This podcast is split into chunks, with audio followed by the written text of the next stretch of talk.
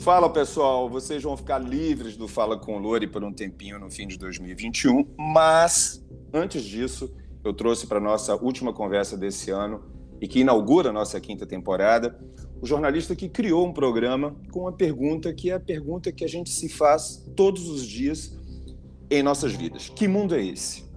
O André Fran é diretor, escritor, palestrante, produz ou já produziu conteúdo para alguns dos principais canais de TV no Brasil Globo News, GNT, Sport TV, Canal Curta, Canal Futura, Multishow e por aí vai.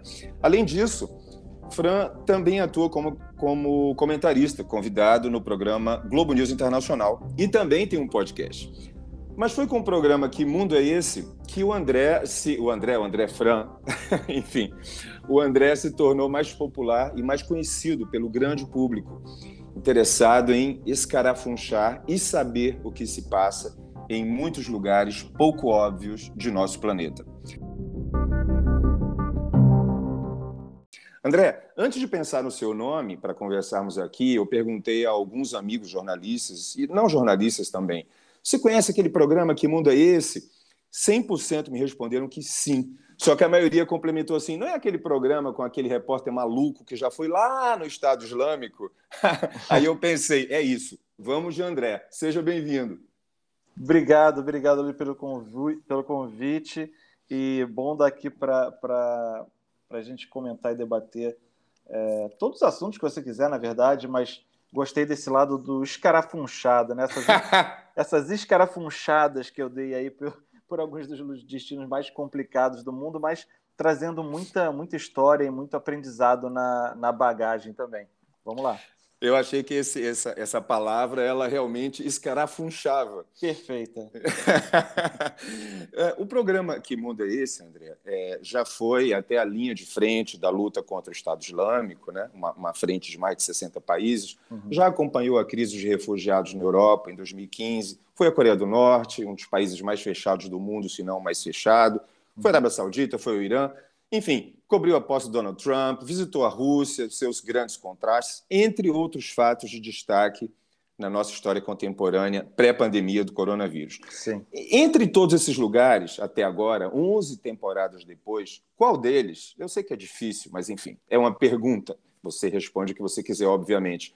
Que mais te abalou psicologicamente? Tipo assim, mexeu mesmo contigo? Alterou algum paradigma teu em relação à humanidade? É, você começa já com a pergunta que eu confesso é a mais difícil de todas de responder.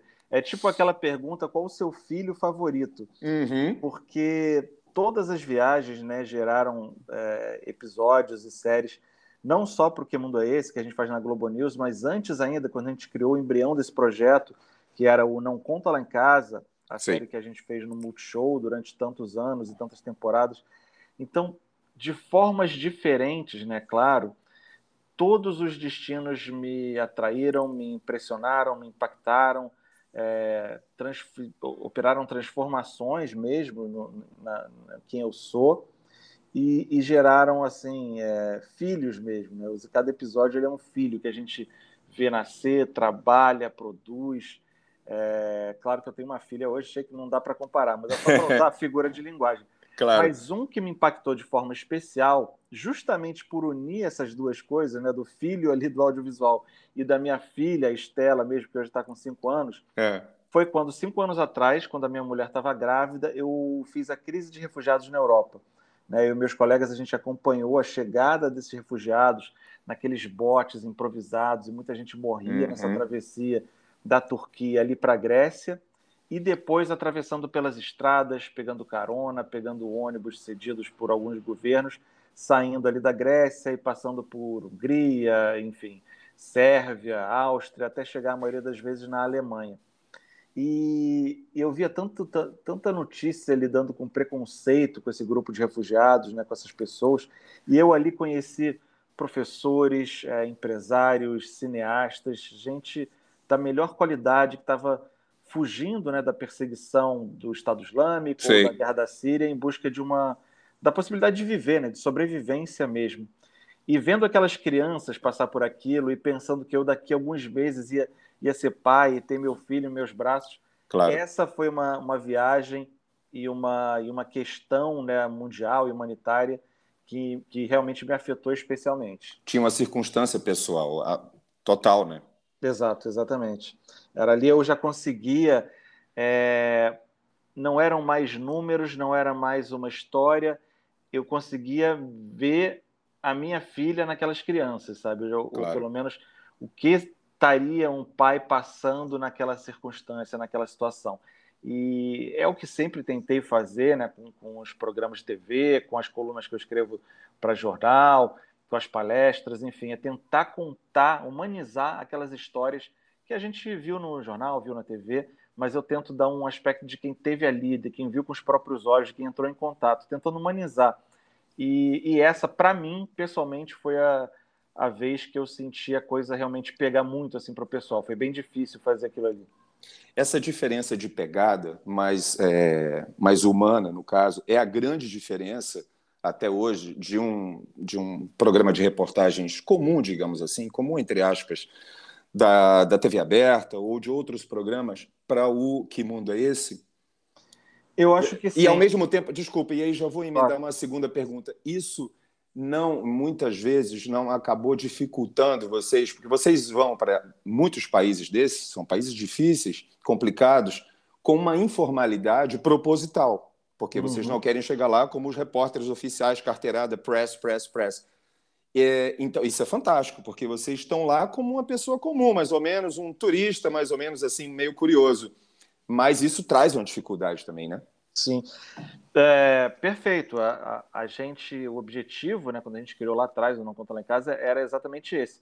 A gente sabia que grande parte das notícias que a gente ia abordar, das causas, já estavam sendo tratadas na bancada dos jornais, até muito apropriadamente por jornalistas, por acadêmicos, especialistas.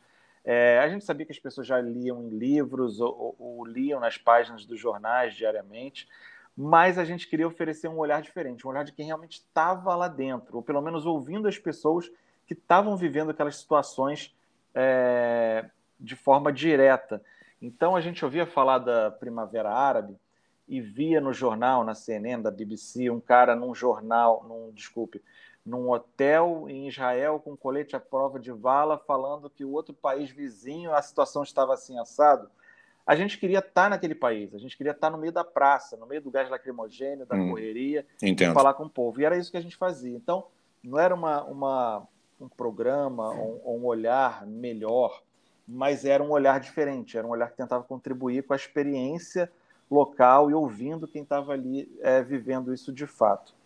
E claro que isso traz, né, a segunda parte da sua pergunta, traz uma série de de dificuldades, até de produção e de logística. Sim. Porque para isso se tornar realidade, a gente não podia fazer uma produção prévia, pedir uma autorização para o governo, ter alguém com relações públicas da Secretaria de Turismo recebendo a gente, levando a gente para o lugar Sim. tal, e um produtor levando a gente para olhar aquilo, olhar aquilo. Não, a gente não queria nenhum tipo desse filtro. A gente queria a visão e a experiência de quem estava realmente, de fato, inserido ali naquele contexto, sem nenhum tipo de barreira ou de, de algum tipo de interesse na hora de, de depurar o que a gente ia ver e do que a gente ia reportar.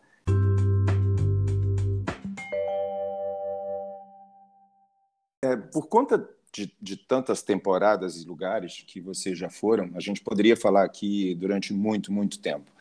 Mas infelizmente, você sabe, você tem um podcast também, a gente tem um tempinho, né? Que é o, é o tempinho que a galera tá lavando louça, tomando banho, dando aquela corridinha, fazendo café.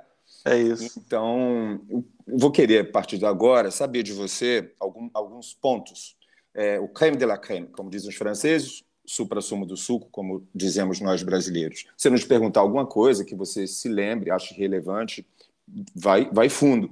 Nossa, nossa, conversa é absolutamente livre. Eu só vou seguir um roteirinho para a gente não ficar muito perdidão. Beleza? Vamos nessa.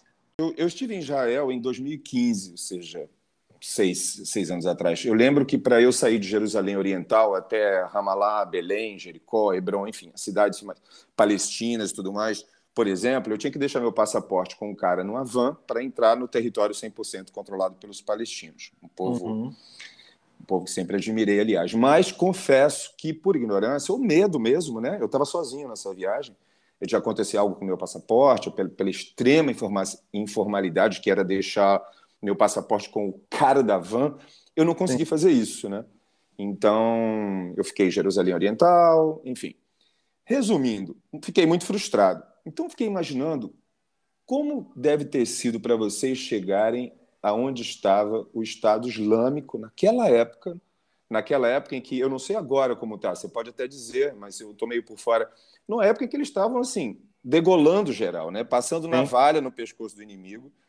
Como é que foi essa viagem, o deslocamento para se chegar até as franjas do Estado Islâmico? Então, é interessante que a resposta para essa pergunta tem a ver com a, com a sua pergunta anterior. Porque se a gente fosse fazer um programa dentro dos trâmites tradicionais do jornalismo, é, a gente não teria conseguido isso. Okay. A gente, a história, ao mesmo tempo que a gente não quer se arriscar ou ir além dos limites para pagar de aventureiro, não é nessa a nossa ideia, né? A gente sempre quis, pelo contrário, mostrar que tudo que a gente faz tem muito critério, muita pesquisa, hum. responsabilidade, muita né? Responsabilidade jornalística e de segurança mesmo. Mas no caso ali, a história que a gente ia contar é como os soldados Peshmerga, né, os soldados do Kurdistão, esse maior país do mundo que não é uma nação, não é um país né, oficialmente. E que é um... lutavam contra o Estado Islâmico, né? Exato, né, o povo curdo ali que tem partes da, da, da própria Síria, do, do Iraque, da Turquia, aquela confusão, do Irã, e uhum. como é que eram eles que estavam, esses soldados Peshmerga curdos muçulmanos, que estavam lutando contra esse inimigo que, como você falou, na época era o terror da humanidade, degolando é, é, pessoas que tinham religião diferente, perseguindo Sim. mulheres, gays, enfim. Só que a nossa história mostra como é que eles estavam fazendo essa luta de forma totalmente improvisada, sem apoio das grandes nações, tendo que fazer vaquinha no bairro para comprar uma espingarda, Sério? tendo que trocar de uniforme um com o outro ali quando ficava mais, mais rasgado do amigo e dava um jeito de costurar ali mesmo. E, e, essa era a história. Ou seja, se você vai de uma maneira oficial, um jornalista americano que tem uma série de protocolos e burocracias e é recebido por uma linha de frente, que acontece isso, né? em qualquer guerra você tem os jornalistas, como dizem, que estão embedados ali em algumas tropas. E, e aí você recebe um colete à prova de bala e você pode ficar só até o lugar tal, que eles sabem que tem mais segurança e tudo mais. Ali era uma coisa totalmente solta, orgânica, e a gente conheceu um contato que se propôs a levar a gente, não tinha colete de prova de bala para todo mundo, e na hora que chegou não tinha, na verdade, nenhum, e a gente ia do jeito que dava, de repente estava comendo tiro, e os caras pulando para o lado, lado da trincheira para tirar foto com a gente, ou seja, era uma coisa completamente é, insana mesmo e desorganizada. Mas era a história que a gente estava ali para mostrar, né? Como é que a gente, o mundo inteiro acompanhava assustado aquilo, e ao mesmo tempo por questões políticas, né, como a gente falou, o Kurdistão não é reconhecido, então você apoiar o Kurdistão é arranjar um problema com a Turquia, e aí tem a relação Turquia-Rússia, e aí entra a Europa no meio. Por questões políticas, eles não estavam recebendo o apoio devido e estavam ali de forma improvisada naquela linha de frente. Então, foi um perrengue foi Mas bravo. vocês passaram por alguma situação real mesmo, assim, de perigo de morte, de, de, de serem atingidos? Nesse dia, é, a gente, graças a Deus, não chegou a ser atingido, mas a gente e também eles com essa naturalidade, né, com que eles lidam com o perigo e com a morte, não dava para a gente ter a, a, a, a noção deles para ter a nossa noção. Então, eles estavam ali soltos, tranquilos e tal, mas de repente a gente começou a ouvir barulho de bala passando. E eles tranquilos, eles perguntam: vem cá, isso que tá esse barulho aqui em cima é tiro? E eles sorrindo para a gente: é, é tiro, estão dando tiro para cá. A gente, gente, é, a gente está numa situação completamente sem controle. Vamos embora, já registramos o que precisava, tá na hora de partir. E picamos a mula dali porque já tinha registrado mais do suficiente. Você lembra quanto tempo mais ou menos você ficaram em termos de horas? Ou foram minutos? Tipo... Não, a gente ficou um bom tempo, porque é uma linha de frente, né? Você vai passando por cada bloqueio por cada base, e é uma base que tinha sido tomada há pouco tempo, então era muito improvisado, então você tinha que ir para uma outra base, onde eles estavam uma base mais avançada, então foi, foi um dia inteiro nisso, né? A gente saiu ah. bem de manhã, e aí passamos por alguns bloqueios, ficamos nessa primeira linha de frente mesmo ali, é, onde o negócio estava pegando mais forte, onde dava para olhar de binóculo e ver as bandeiras do Estado Islâmico ali dos outros soldados. É, a gente ficou nesse lugar ali um pouco mais de uma hora e quando a coisa começou a apertar, a gente, ó, vamos, vamos nessa, tá? Bora tá nessa.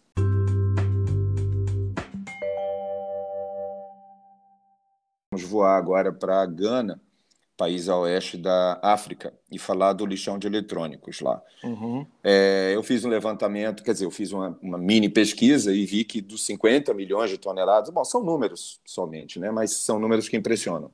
Dos 50 milhões é, de toneladas descartadas a cada ano pelo mundo, 70% vão parar em países muito pobres, e entre eles Gana, Costa do Marfim, estão ali na, na ponta, né?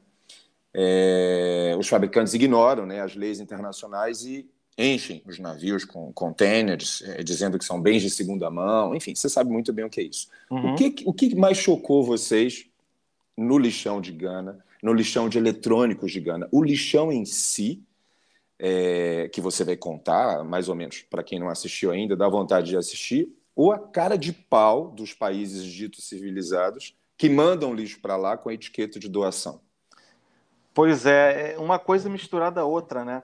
porque você vai vendo aquele lixão e, e a gente aqui no, no Brasil, né, e, a gente tem essa referência do, do, lixão, aqui no Rio a gente tem o lixão de gramacho, então, Sim. visualmente, as pessoas já viram reportagem, já viram imagem no jornal, mas quando você está nesse lugar, Ablobloche, que é o nome desse lixão, ele não é um pedaço em um, dentro de um bairro, ele não é um bairro, ele não é uma região, ele tem o tamanho de uma pequena cidade é uma cidade de lixo eletrônico. É impressionante.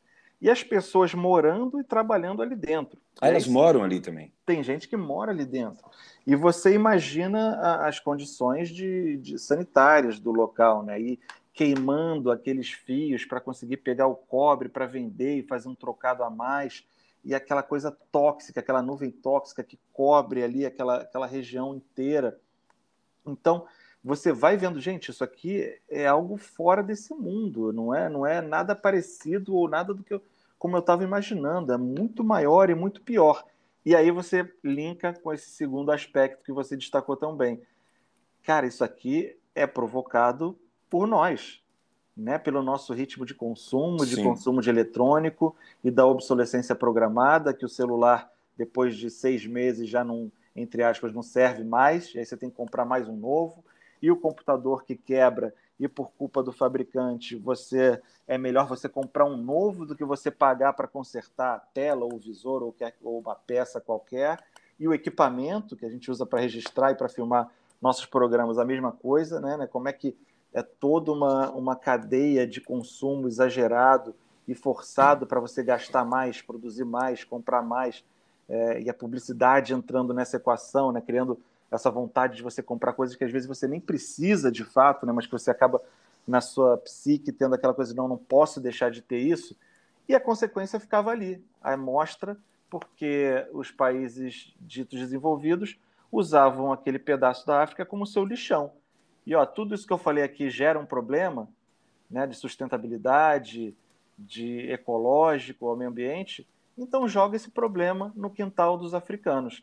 Né? Eles usavam uma brecha da lei de Gana, que eles é, permitiam você importar é, artigos que estavam quebrados, mas que poderiam ser reaproveitados Entendi. por eles. E aí acabavam mandando coisa que não é, dava para ser reaproveitada.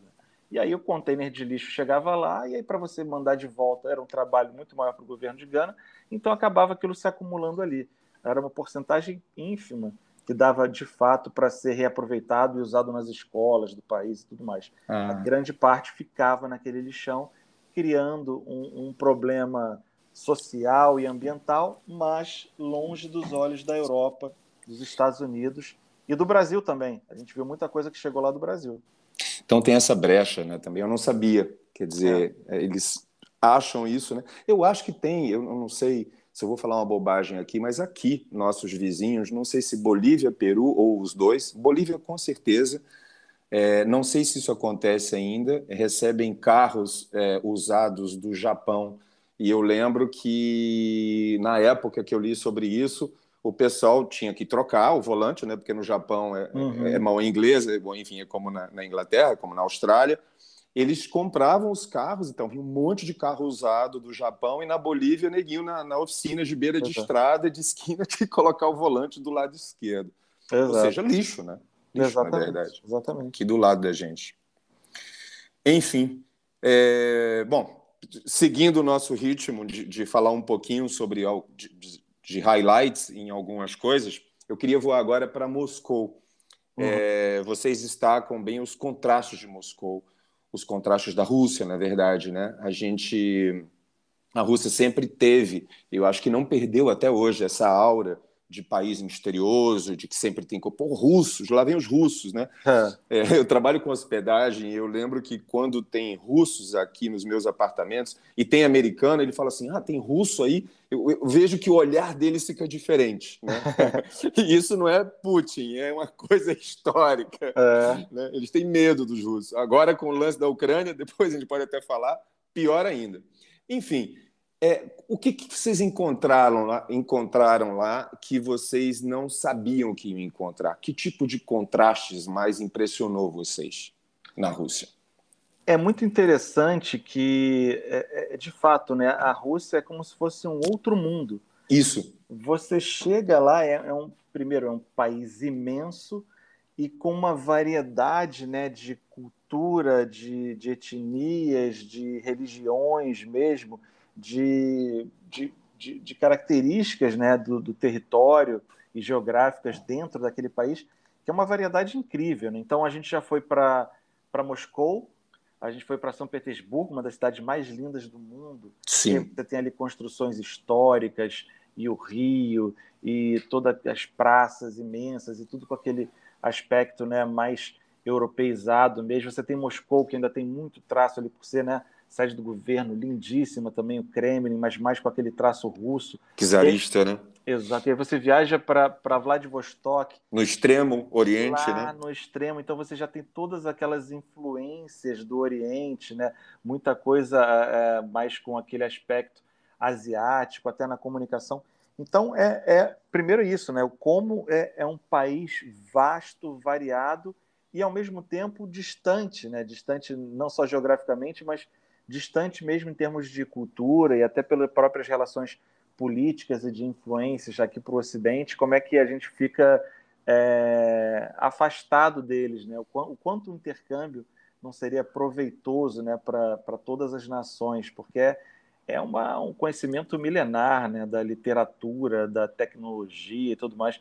Tem, tem um amigo que sempre diz, né, tudo que você conhece alguém que faz bem, pode ter certeza que tem um russo que faz melhor no esporte, na ciência, na literatura, porque porque é isso, né? É um país já desenvolvido há muito tempo, então. É... Mas assim, a gente na temporada tentou mostrar também esse recorte histórico, né? De uma de uma Rússia saindo de uma união das repúblicas socialistas soviéticas e virando mais ou menos um capitalismo de Estado oligarca centralizado na figura de um proto-ditador, que é o Putin. Então, é uma salada né, que é pouco Sim. Inde, meio indefinida. Né? Ao mesmo tempo, os primeiros é, é, jovens chegando à maioridade que já nasceram no período pós-União Soviética. Então, tem muito daquela coisa de que eles têm uma, uma cultura que foi criada, né, um conhecimento que foi criado dentro de um sistema comunista e agora vivendo dentro de um sistema capitalista. Então eles não sabem muito bem, não tem muito uma, um know-how de como é, usar o sistema capitalista, ao mesmo tempo não estão mais dentro de um sistema comunista. Então é super curioso. E como é que a gente ilustrou isso? Que eu acho que foi bem interessante. Um passeio de tanque que você pega, quer dizer, você, os russos pegaram, alguns russos ali local pegaram tanques, né, extintos, aquelas relíquias da antiga União Soviética, e usaram isso dentro do sistema capitalista. Eles alugam para o pessoal turista dar uma volta de tanque pagando uma grana ali para eles. Só que não é aquele capitalismo como a gente tem nos Estados Unidos, né? muito mais acostumado a esse sistema. Então, a volta de tanque nos Estados Unidos é todo dentro de um trajeto de segurança, com um cinto de segurança, você assina um termo ali de responsabilidade. Claro. Ali não, eles tacavam você dentro do tanque e descia a ribanceira e você chacoalhando ali dentro sem capacete, sem nada, e o cara dando risada e a arma que ele estava guardando lá atrás quicando no chão do tanque, que não tinha guardado direito. Ou seja, acaba aqui numa situação. As Kalashnikovs. As Kalashnikovs batendo no teto e quicando, caindo no nosso colo. Mas com esse passeio pitoresco, você acaba mostrando muito desse período, né? De, desse, desses, desse momento entre uma realidade e outra realidade. Por que, que vocês decidiram é, abordar a questão da comunidade LGBTQIA por lá? Isso chamou a atenção quando vocês já estavam lá, pelo, pelo extremo contraste, pela falta de liberdade, pelos guetos, tudo, ou foi algo já programado? Então, essas são aquelas coisas que acontecem meio programadas, meio por acaso. Na hora, né? É, a gente queria falar sobre a questão porque a gente sabe que é, existe né, uma perseguição e um preconceito dentro, não só por parte do governo, mas a própria sociedade mais conservadora com a comunidade LGBTQIA+, lá na, na Rússia, em alguns lugares, mais até para o Cáucaso e tal, eles sofrem perseguição mesmo, direto, morte e tudo mais. Mas mesmo em Moscou, é, é, é, impensável você imaginar que um casal gay vai conseguir andar, andar de, mão dada, né? uhum. e sentar num café e trocar um beijo, sabe? Uhum. Coisa mais normal do mundo. É, é, completamente impensável ali dentro.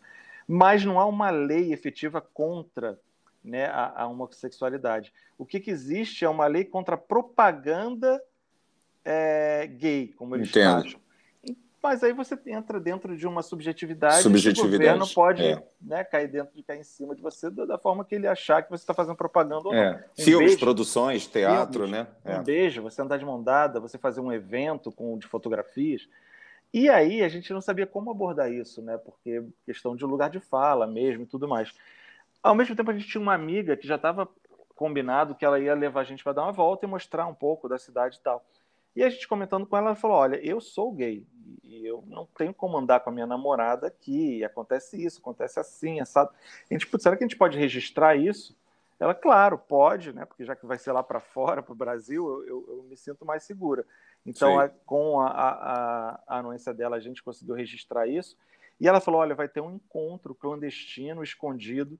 As pessoas só sabem o endereço no boca a boca, em cima da hora do evento, mas é um encontro que acontece é, de grupos gays e simplesmente para declamar poesia, fazer uma exposição de fotografia, falar sobre as suas experiências pessoais. Isso em Moscou. Em Moscou. Okay. E a gente foi nesse encontro e que ao mesmo tempo era muito bonito e alegre, mas ao mesmo tempo era meio melancólico, né? De você ver como é Sei. que os gays em Moscou ainda em pleno século XXI, em pleno século XXI ainda precisam se encontrar dessa forma, né? Então foi bem, foi bem impactante. Mas tocava Lady Gaga, Pablo Vittar? Como é que era o ambiente, assim? Só detalhe um pouquinho. Era um ambiente meio que de um... Você imagina uma, uma vernissagem de arte, sabe? Tinham várias fotos é, com a temática LGBT pelas paredes e volta e meia alguém parava e tinha um microfone improvisado, a pessoa pegava o microfone e falava uma poesia, fazia uma apresentação musical é, e, e, muita conversa, assim, muitos grupos, às vezes uma, umas explanações, mesmo que, claro, eu não entendia nada porque não falo russo, mas uma, umas falas de questões políticas ligadas à, à temática deles. Então, é, foi bem bonito, foi bem bonito.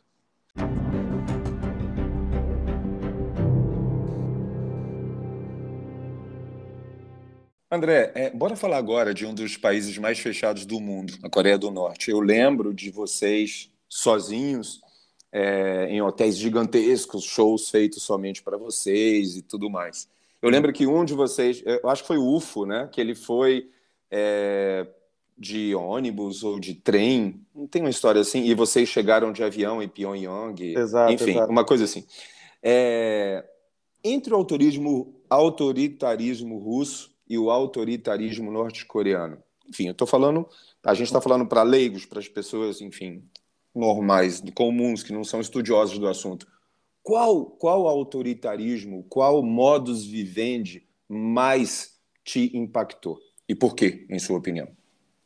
É, são, é, é muito, são muito diferentes, né? Mas, assim, a Coreia do Norte, isso eu posso falar sem medo de, de, tá, de errar, é, é o tipo de viagem e destino mais surreal que existe no mundo. Você não encontra nada no mundo hoje parecido é, ou minimamente similar com a Coreia do Norte, tanto país quanto na forma de você viajar e conhecer esse país. Né? Moscou e tal, você tem suas questões, mas você pode fazer paralelos com outros países e tal. Sei. Mas como a Coreia do Norte não tem nada não. igual. Okay. Você só viaja para lá com autorização oficial do Estado. A sua viagem é completamente controlada pelo governo. O seu roteiro é predeterminado pelo, pelos agentes do governo. Você só se desloca lá dentro com os agentes do governo te guiando e acompanhando. Você só vê o que eles querem que você veja. Você não dá um passo que seja fora do seu hotel sem estar na companhia desses guias oficiais que acompanham todos os turistas dentro da Coreia do Norte. Então é, é algo que, que, é, que é surreal mesmo. Então a gente por um momento chegou a pensar: será que vale a pena a gente fazer um registro desse país? Se a gente vai estar sendo já tão controlado assim no que a gente pode ver e mostrar, né? E a nossa, a nossa proposta do programa, eu já, já falei aqui no nosso papo, é justamente vivenciar, experimentar, falar com as pessoas no local para tirar a melhor impressão daquela realidade. E, e, a gente se questionou se isso valeria a pena ou se a gente conseguiria fazer isso na Coreia do Norte.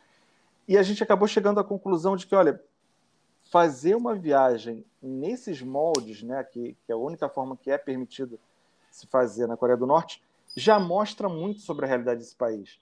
Então a gente meio que quebrou essa, essa quarta parede né, entre o espectador e, e quem está fazendo ali o programa, é, nós, para mostrar toda essa parte de produção também. Olha, a gente não está indo onde a gente queria ir, olha, a gente, na hora de fazer nosso roteiro, não teve como fazer o roteiro, porque o roteiro já vem pronto para a gente, o que, que a gente vai ver, o que, que não vai ver. Ó, a gente quer filmar aqui, mas a gente não pode filmar, a gente não tem como falar com o povo. Então, todo esse tipo de cerceamento à liberdade do turista já dizia muito sobre o país, fora toda o todo o discurso oficial que era passado para a gente através dos nossos guias, né, que acompanhavam a gente o tempo todo.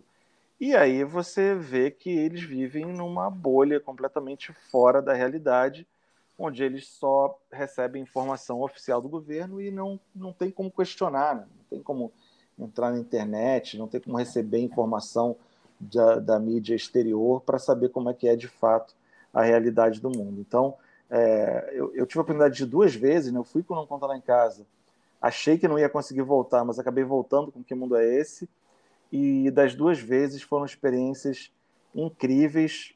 O pouco que eu tive contato com o povo, através dos guias e alguns funcionários e tal, um povo super amável, mas é, que vive dentro de uma ditadura autoritária completamente fechada e parada no, no espaço e no tempo. Mas em ambas vocês foram como turistas. Exato. E, e você, vocês sabem que eles deveriam saber que vocês não eram simples turistas, ou não? Eu acho que até certo ponto. Meio vista grossa? Exato, meio vista grossa e, e ao mesmo tempo facilita muito né, o fato de hoje todo turista tem a sua câmera. Sim, celular é, na mão o tempo todo, né? Exato, muita coisa a gente filmou com celular, com câmera pequena, a qualidade da imagem nessa, nessas, nessas temporadas não é tão boa quanto a do, do resto, porque a gente não estava com microfone, a gente não estava com lapela, a gente não estava com lente boa, com câmera hum. boa, mas acaba conseguindo passar um pouco por, por um turista comum. Mas a gente percebia que elas sentiam que, pô, esses caras estão falando demais, esses caras estão se filmando também um pouquinho demais. Mas não sabia se era blogueiro, que eles sabem também, né? Claro. Ah, blogueiro, vlogueiro, o cara do YouTube. Em determinado momento, ela até chega pra gente, uma das guias, e fala: é, Eu sei que vocês estão filmando, que vocês vão colocar isso na internet em algum lugar, mas por favor, né? Peguem, peguem leve aí com o nosso país e tal. E ela era super simpática, né? Era simpática, mas é, é, vocês estavam filmando ela às vezes, ela falava assim: não, não, mas ela não pedia para você apagar. Ela simplesmente colocava é. a mão no rosto. Ficava é, envergonhada e tal. Mas, mas ela fez esse pedido, né? A gente falou: olha, a gente vai só mostrar a realidade, pode, pode ficar tranquilo. E foi o que a gente fez. Né? A gente mostra a realidade, que para eles vendo seria ok, essa é a nossa vida aqui, é o é um modo de vida que a gente O que, é que vocês estão achando certo. diferente, né? Exato, e, mas para o mundo aqui fora é, nossa, que coisa é, surreal mesmo.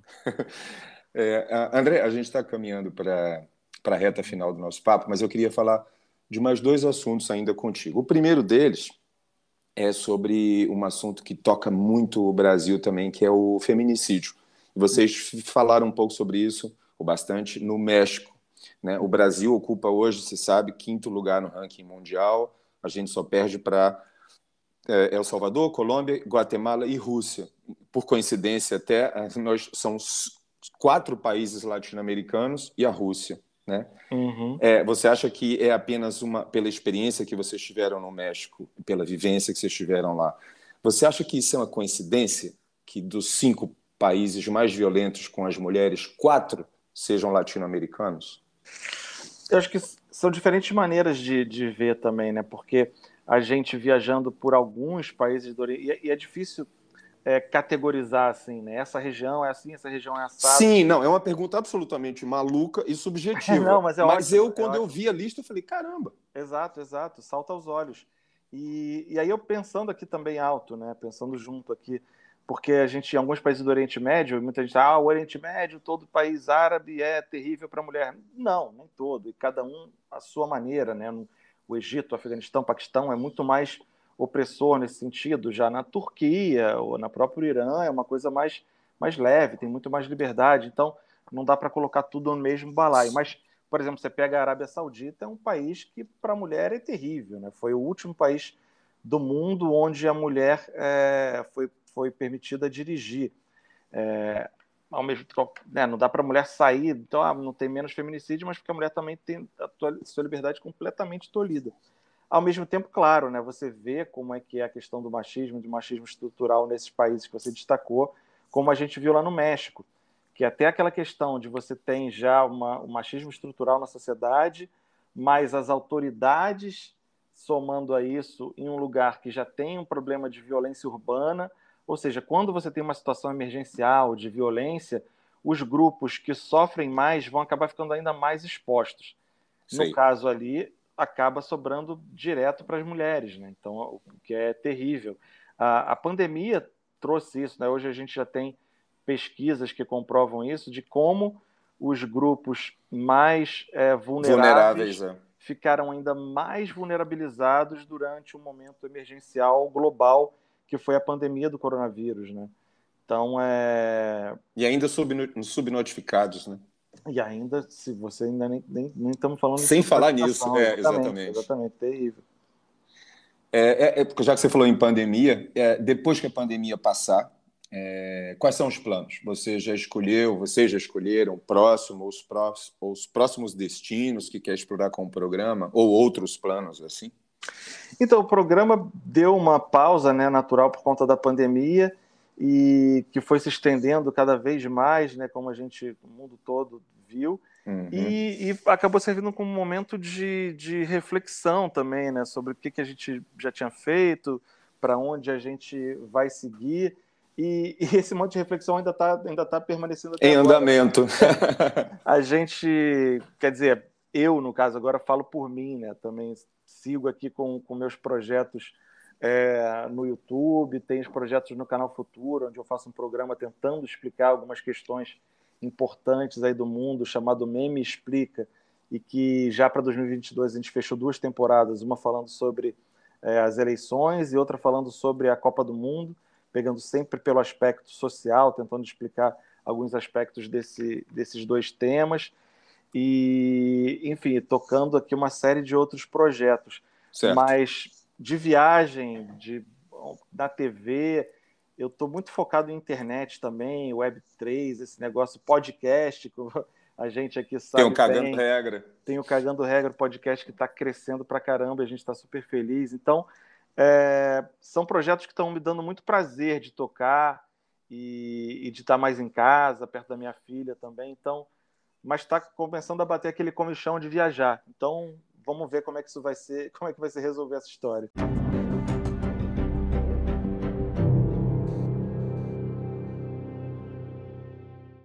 Eu tenho uma curiosidade que, que eu deixei para te perguntar no final, que foge um pouco ao que a gente está pontuando em relação ao que mundo é esse, mas que eu achei interessante para quem, quem nos ouve, para o público que eu sei que ouve a gente. Recentemente você postou uma informação, acho que você postou no Instagram, não lembro se você postou em outro lugar mais, que a maioria das pessoas não sabe que você jogou luz sobre o ex-presidente Barack Obama. Uhum. O, o, lado menos, digamos, bom do mais queridinho de todos os recentes presidentes norte-americanos. Durante os seus oito anos no poder, houve muitas e muitas coisas boas relacionadas ao Obama, bom, pelo menos na minha opinião. Sim. Os avanços no desarmamento, mesmo que tímidos, mas, mas houve. O Obama quer, né, dando mais acesso à saúde à população norte-americana de baixa renda, a diminuição da crise econômica, em certa medida, a própria representatividade do Obama como primeiro afrodescendente a se eleger presidente dos Estados Unidos, etc. Por outro lado, a grande imprensa pouco menciona é, que os oito anos do Obama, primeiro e segundo mandato, foram anos de muita violência, principalmente no Afeganistão, por exemplo. É, violência essa autorizada pelo Obama.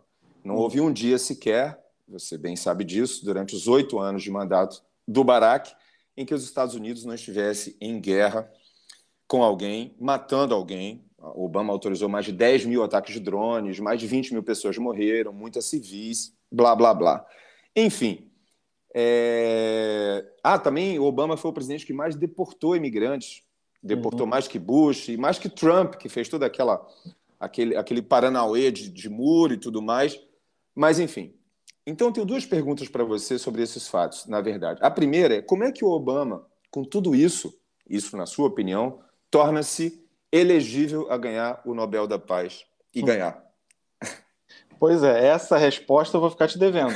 Tranquilo. Porque não tem como, não, não, tem, não tem como. Eu acho que foi um presidente que surge num momento do marketing político, talvez em maior, no seu auge, né?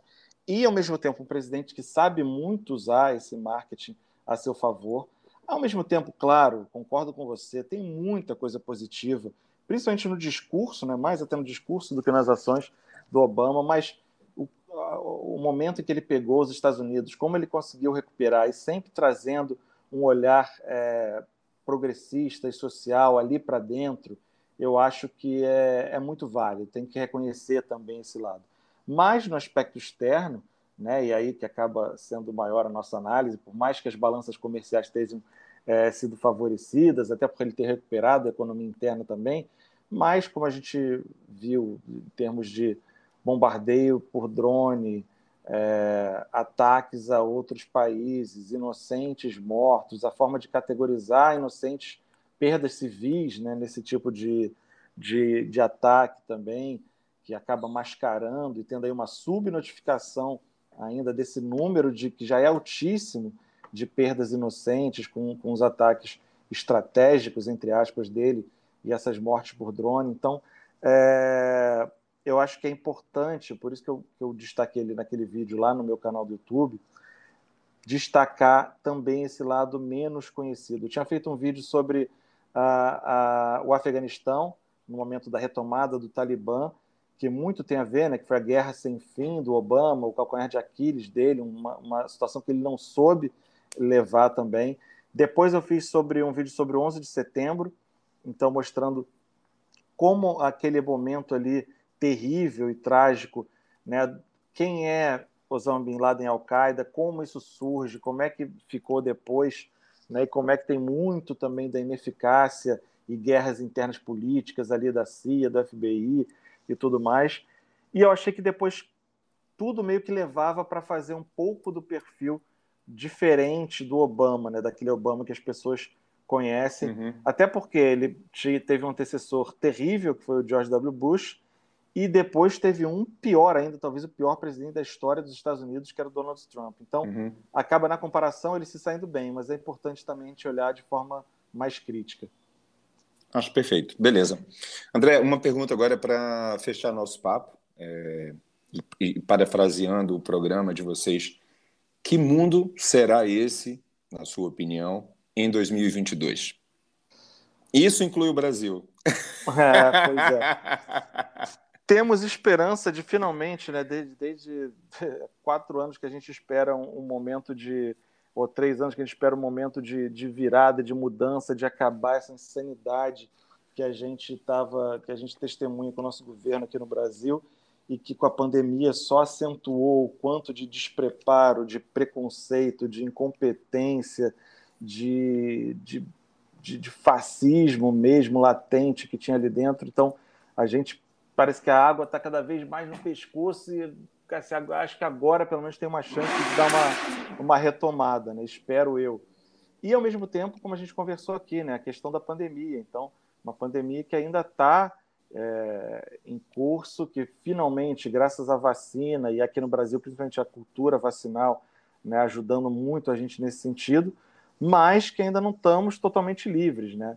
E se pensar em termos aqui, a gente falou tanto de viagem, né, tanto no mundo lá fora, e se a gente for ver o cenário da vacinação lá fora, né, o quanto tem de antivacina imbecil pelo mundo, na Europa, nos Estados Unidos. Sim. E o apartheid das vacinas também prejudicando muito a África, o continente africano, tratado com preconceito até nesse momento, né, e fronteiras fechadas por lá. Então, é... Cara, é... tem países com 3% de vacinação ainda. Pois é. É muito maluco isso. E, ao mesmo tempo, você vê aonde surgem as novas variantes e as fronteiras não se fecham ali dentro da Europa, mas se fecham nos países africanos que às vezes têm menos infectados com essa nova variante, ou seja, o preconceito que a gente também abordou. Pô, com, é, com a África do Sul aconteceu isso, né? Não quer dizer Exato. que o Omicron é de lá, ele foi descoberto lá, cara. Pois é, exatamente. E, mas é isso, é esperar que a coisa melhore tanto aqui internamente quanto em termos de pandemia. E eu quero ser esperançoso e, e positivo de achar que talvez o ano que vem seja, não vai ser o melhor ano do mundo, né? Mas talvez seja o momento da virada. Pelo menos eu torço por isso. Melhorzinho que 2021, né? Pô, por favor. Caramba! André, olha, muito obrigado por ter aceitado o meu convite, por nos conduzir nessa viagem, né? Não tem outra palavra. Verdade. Que, que pouquíssimas pessoas no mundo puderam fazer fisicamente, irem para esses países fantásticos por serem polêmicos ou por serem muito ruins ou por serem cheio de contrastes, enfim. Uhum. É, pouquíssimas pessoas têm, tiveram, vão ter o privilégio de estar nesses países como vocês estiveram. Então, muito obrigado. Beleza, eu que agradeço o convite e, como deu para perceber, adoro trocar ideia, adoro um bom bate-papo, seja em podcast, nas redes sociais. Então, quem quiser estender, fazer alguma pergunta, dica, etc., arroba André Fran aí em Twitter, Instagram, onde for. Tem o podcast Cagando Regra, que está sendo um prazer. A gente está começando, né, engatinhando ali, mas está sendo um prazer de fazer. Eu tenho e me eu... divertido com ele. Pô, obrigado. E o nosso canal no YouTube, meu canal no YouTube, youtube.com.br André Fran Oficial, onde eu faço uns vídeos com uma pegada bem original e orgânica, tentando trazer luz a alguns temas meio complicadinhos aí do nosso mundão. Fantástico. Pô, valeu, André. É, até a próxima, pessoal. Obrigado pelo privilégio de nos ouvir até o final. Tchau, André. Um grande abraço, hein? Feliz Natal, feliz Ano Novo. Valeu, boas festas para todo mundo. Abraço. Abraço. Até breve.